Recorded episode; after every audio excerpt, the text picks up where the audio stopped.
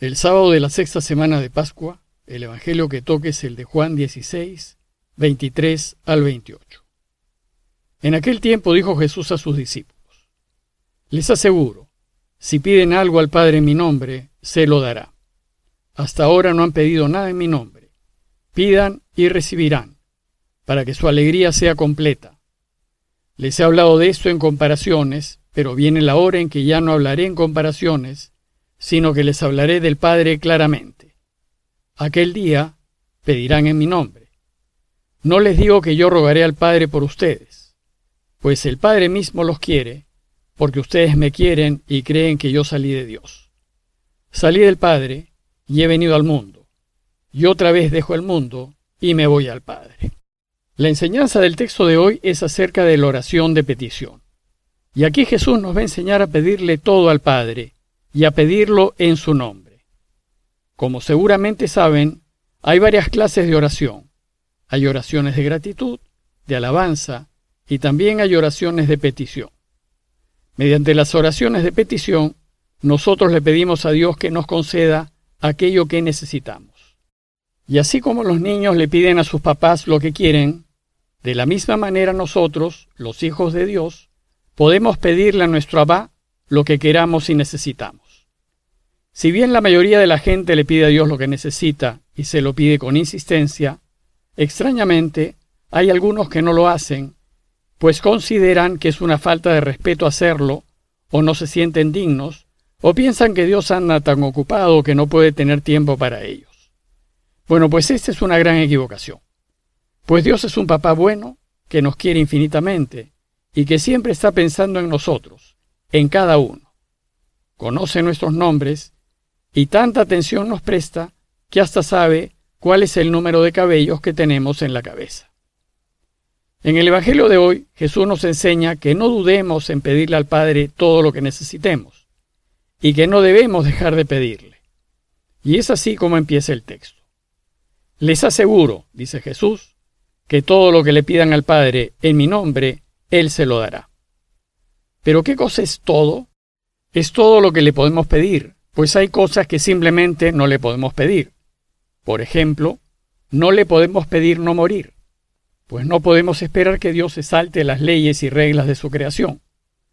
Ciertamente Dios lo puede todo, y se podría saltar las leyes que ha fijado, pero si lo hace, ya no sería esta creación, sino otra. Por ejemplo, en ajedrez el alfil se mueve diagonalmente. Dios, por ser el dueño de todo, podría decidir que en adelante el alfil se mueva como las torres. Bien, lo puede hacer, pero el juego que resulte ya no sería ajedrez, sino otra cosa. De la misma manera, esta creación tiene leyes que Dios ha creado y que va a respetar. No le pidamos pues a Dios lo que vaya en contra de las leyes de su creación. Además hay cosas que no debemos pedirle. Por ejemplo, que gane mi equipo de fútbol o que me saque la lotería. De esas cosas Dios no se ocupa. Si queremos ganar un partido, debemos prepararnos muy bien y jugar del mejor modo posible, y así proceder en todas las cosas que hagamos.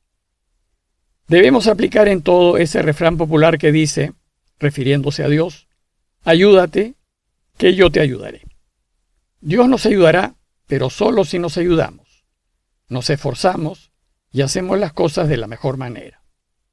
Sin embargo, parafraseando a San Ignacio de Loyola, hay que hacerlo todo como si todo dependiese de nosotros, es decir, poniéndole todo el empeño, el esfuerzo y la energía posible, pero sabiendo que el resultado final va a depender de Dios. Luego, si después de esforzarnos tanto y de pedirle mucho, el resultado no ha sido el deseado, es porque hay una mejor opción, que es de mayor bien. Pues como Dios tiene la visión de conjunto, en el espacio y en el tiempo, Él sabe lo que es mejor para nosotros y lo que más nos conviene.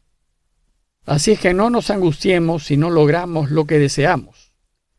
Dios sabrá por qué.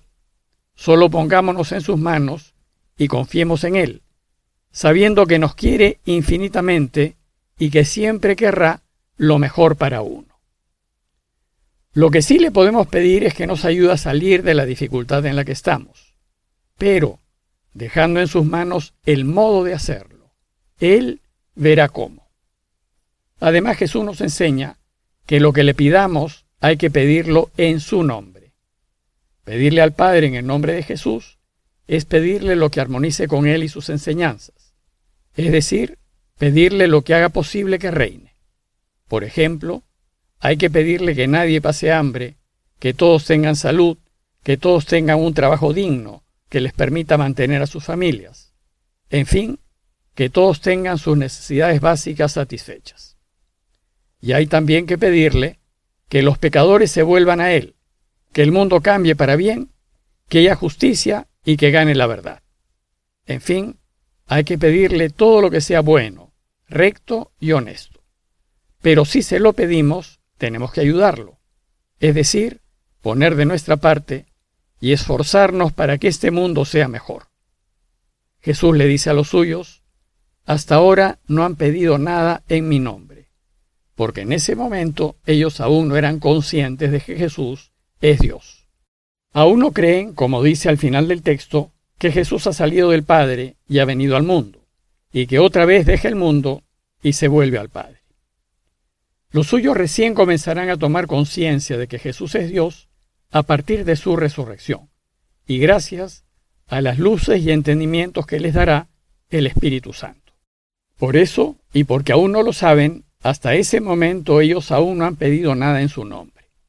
Entonces Jesús les insiste, pidan y recibirán para que la alegría de ustedes sea completa. Pero sucede que a veces le pedimos lo que pensamos que es bueno para nosotros y los que queremos. Y sin embargo, Parece que el Padre no nos escucha. Bueno, pues Dios no necesariamente nos dará lo que le pedimos, ni lo hará de la manera como se lo pedimos. Y esto porque nos fijamos en el árbol que tenemos por delante y no nos fijamos en el bosque, porque solo vemos el corto plazo y no vemos las consecuencias a largo plazo de lo que le pedimos, y porque creemos que lo mejor para nosotros es lo que el mundo quiere y desea, y nos olvidamos que lo mejor de lo mejor es volver a Dios y estar con Él. Lo que ciertamente el Padre hará es darnos lo que sea mejor para todos. Pero cuando sea mejor para nosotros y del modo en que sea mejor para nosotros. Pues eso mismo hacen los buenos padres con sus hijos. No les dan todo lo que les piden, solo les dan lo que sea mejor para ellos. De esto recién nos daremos cuenta después, cuando miremos para atrás y veamos que efectivamente la manera como Dios ha resuelto mi necesidad ha sido la mejor. Luego Jesús les dice, les he hablado de esto en parábolas, pero ahora ya no lo haré así, sino que les hablaré claramente del Padre. Hablarnos del Padre ha sido el deseo principal de Jesús. Mostrarnos el verdadero rostro del Padre ha sido el centro de su misión. Ha querido que lo conozcamos tal cual es y que sepamos que nos quiere infinitamente.